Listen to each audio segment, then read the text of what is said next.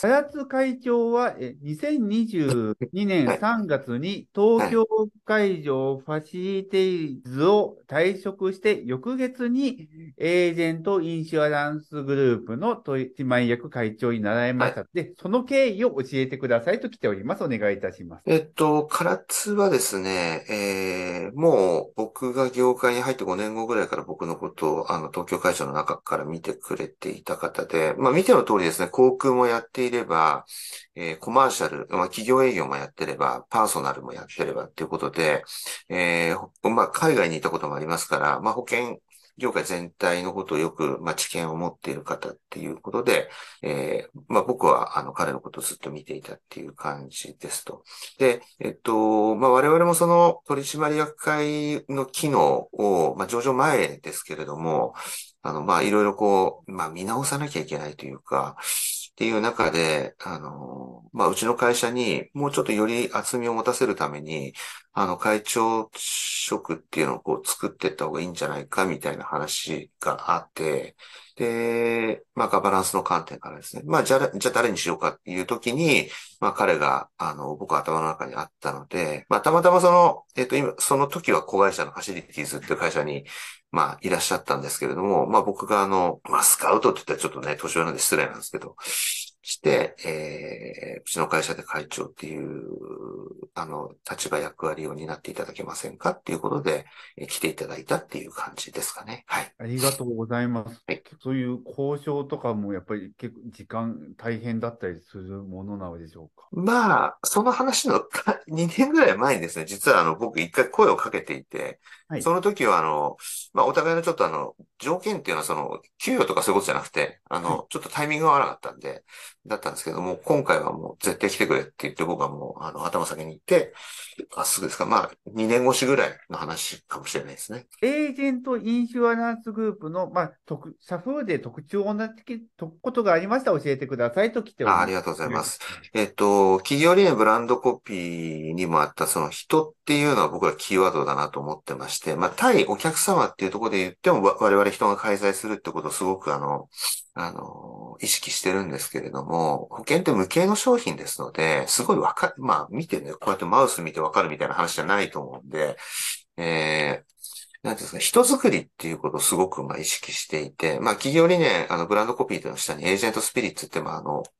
えっ、ー、と、ホームページでも、あの、掲載してるんですけれども、あの、どんな人であるべきかみたいな行動規範みたいなのがあって、まあ、それについてこう、真剣にみんなでなんか議論してこういう人になってこうみたいな、我々向けの商品販売してるからこんな人になって、まあ、人として信頼されるような、あの、営業マンとか人になっていこうってことを、こう、なんていうんですか、真剣に向き合ってる人づくりっていうことに、あの、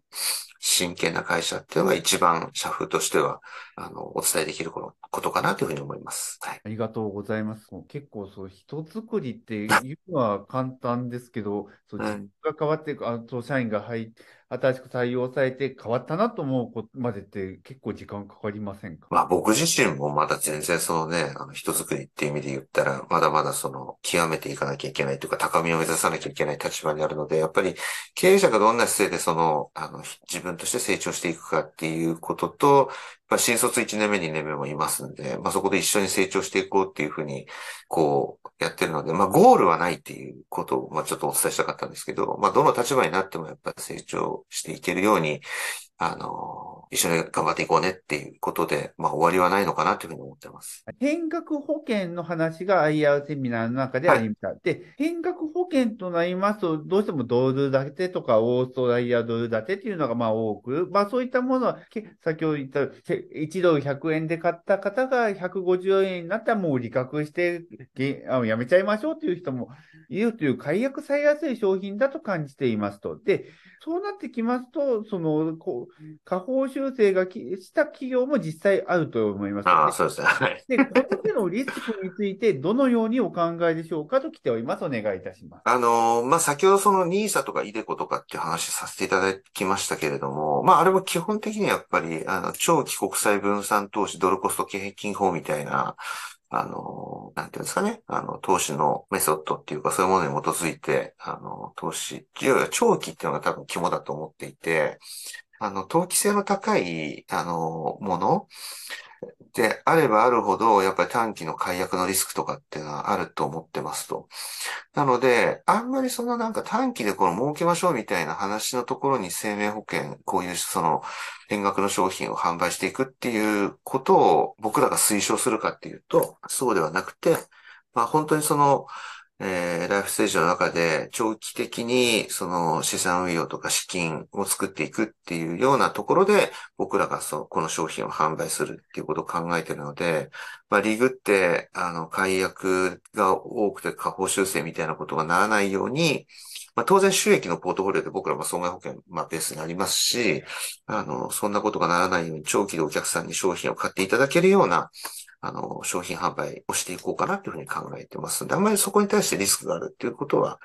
考えてないっていうふうにお伝えしようかなと思います。保険代理店の兼業化のスピード感を教えてください。代理店になるための障壁はどのようなものがあるのでしょうかと来ております。お願いいたします。あ、えっ、ー、と、兼業化っていうよりかですね、兼業されている代理店さんがなくなっていくっていうことなので、えっ、ー、と、これからその、まあ、ビッグモーターさんはね、まあ問題がありすぎてあんなことになっちゃいましたけど、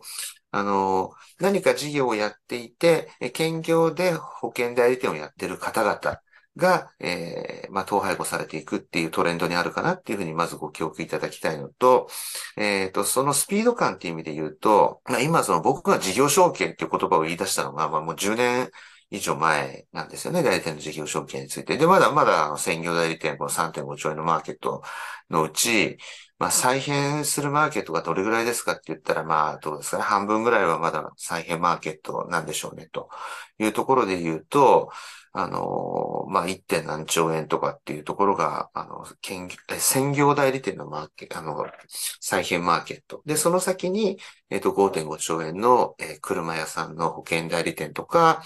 不動産屋さんの保険代理店とか、まあ、今でも僕らこういうとこ引き受けてますけど、実際こ、あの、今回もいろんな話してるところありますけれども、もえー、まあ、そういうのとか、あとハウスメーカーさんでやってるとか、そういうところを僕らと、僕らみたいなところが、あの、えーまあ、事業承継マンデしていくっていうこと。だからもうここから10年ぐらいは、まあ、再編マーケットは結構、あの、あるかなっていうふうには考えてます。はい。私は先日行われましたマネック証券の説明会で、一定のところに行けば、一気に利益がドバッと出るとおっしゃっていられましたが、それはいつ頃になりそうと見込まれているのでしょうかって、まあ、ちょっといつ頃っていうのはなかなか難しいかもしれませんが、まあ、できる範囲であの詳しくお願いいたします。えっと、僕はその時申し上げたのは、成長を止めればっていう話をさせていただいてます。例えば今日、システム投資もやめます。何もやめます。えー、人の採用もやめます。えー、例えばその事業承継、ちょっと一旦、あの、やめますって言って、えっ、ー、と、人的投資もここで止めるって言ったら、あの、それはドバッとこう出るんだと思うんですけど、そうするとやっぱり事業の成長ってもちろん、あの、一番のあの株主の皆様の興味だと思うので、そんなことはできないですから、ある程度先行投資しながら、えっ、ー、と、なんていうんですかね、あの、投資をしていくっていうことだと思うので、まあ、あの、そんなにドバッと一瞬で出るっていうことはないと思うんですけど、ただ、えっ、と、さっきから申し上げているように、十何万人のお客様がいて、まだ損害保険を販売しているお客様しか販売してないお客様9割ぐらい、あ、ごめんなさい、1割ぐらいなので、残り9割白地ですというふうに考えると、まあそこにその他の商品サービス、生命保険も含めたですね、ものを販売していくと、まあどれぐらい収益になっていくかっていうのはちょっと、まあご想像にお任せしますっていうところです。すいません。ありがとうございます。確かに今の状態ですと、人件比率も、その管理比率もまあ上がっているから、まあ利益が成長のために必要という。そうですね。はい。第二四半期終了時には、数年後の、えー、保険の取扱高が500億になるとおっしゃられていましたが、秋のラジオでは。ラジオ日経のことですからね。はい、よく聞いてらっしゃいますね。では、1000億とおっしゃられてましたよねと。これは何年後を想定されているのでしょうかと来ております。今がだいたいこちらが374億になっておりますので、まあ、それが1000億はいつぐらいを想定してますかという質問ですかね。お願いいたします。えっと、まあ、あの、事業承継 M&A っていうのがビジネスモデルなので、あの、大きい M&A が来ればバッと増えるっていうのは、まあ皆さん、あの、まあご理解いただけるっていうふうに思っていますと。で、これ、損害保険の代理店を事業承継 M&A するっていうことと、まあ、先ほどから申し上げている通り、その生命保険をこれから拡散していく上で、あの、どこか買収するとか、まあそういうことも、あの、もちろん考えていかなきゃいけないっていうことを考えると、あの、損害保険で500億なのか、そ両方合わせて500億なのか、生命保険を入れて1000億なのか、そうじゃないのかっていうことの議論であって、あの、大きい、その何かを僕らがその事業承継をマンドで手に入れることができれば、まあ3年とか、まあ遅くとも5年とかで、あの1000億っていうのはいくかなっていうことですと。で、今期あの、終わったところでまだいくらの収入保険料になるかっていうと、まあ、あれですけど、まあ400近くっていうことになると思うんですけど、そうすると500って意外と、そ、生保と損保と入れれば、まあ、かなり早いタイミングで行くんじゃないかなっていうふうに思っていて、ただこれ、はい。なので、まあ、500はまあ1年から2年でもう通過して、5年とかで1000億っていうのは、がまあ現実かなと思ってますけど、もうちょっと早まるって可能性もあるかなっていうふうに思ってます。はい、すいません。これぐらいで勘弁してください。はい。はい、ありがとうございます。はい、一つお伺いしたいのですが、はい、まあ、やっぱり成長の鍵となりますのは、その、大きな会社の大きなその保険代理店の M&A することっていうことになってくるかと思うのですが、その大きな保険代理店を M&A するためにはお金が必要になってくるかと思います。やはり、たくさん規模がでかいところを安く、あの、承継ではできないと思うんですが、はい、そういったのは、あの、心配しなくて、お金の、買収の資金面の心配というのは大丈夫なものなのでしょうか？そうですね。あのー、まあ別に銀行さんと会ったっていうことがなんかね、あれになるとは思わないので、でまあ今日もあの、銀行さんといろんな話させていただきましたけれども、あの、昔はですね、えっと、僕、もちろんうちの会社が小さかったっていうのもあると思うんですけど、その代理店を事業承継するっていうことについて、そのファイナンスってつきにくかったというか、まあ、ほとんど何言ってんですかみたいな感じの話をされてたんですけど、今まあ上場したっていうのもあったりとか、僕らのビジネスモデルが結構確立してきたので、まあ大きいのが出てきたらもう、あの、ファイナンスって比較的つきやすい状態にあるので、えー、資金でそんなに心配してるってことは、まあ全くないって言ってもいいかなと思ってます。東京海上日動火災保険のロイヤルエクセデント認定は、主にどのような観点で審査されるのでしょうかということで販売でなのか、そのアフターフォローでなのか、まあいろんな観点が存在すると思うのですが、お願いいたします。えっ、と、3つありまして、大きく分けてですね、3つあって、その中に細かい指標がいっぱいあって、それを合算されて得点が出てっていう感じなんですけど、1つは営業収益の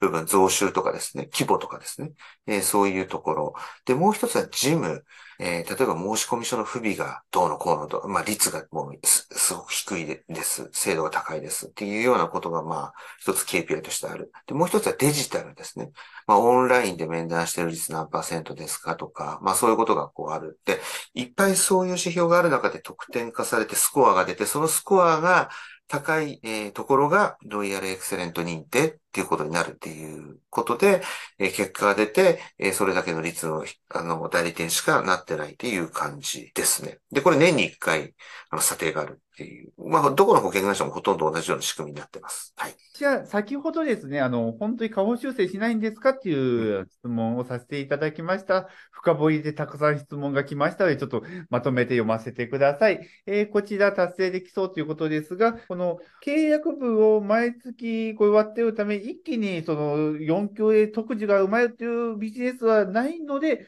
そういうことはなんか矛盾してませんかっていうのが一人から来て、あの、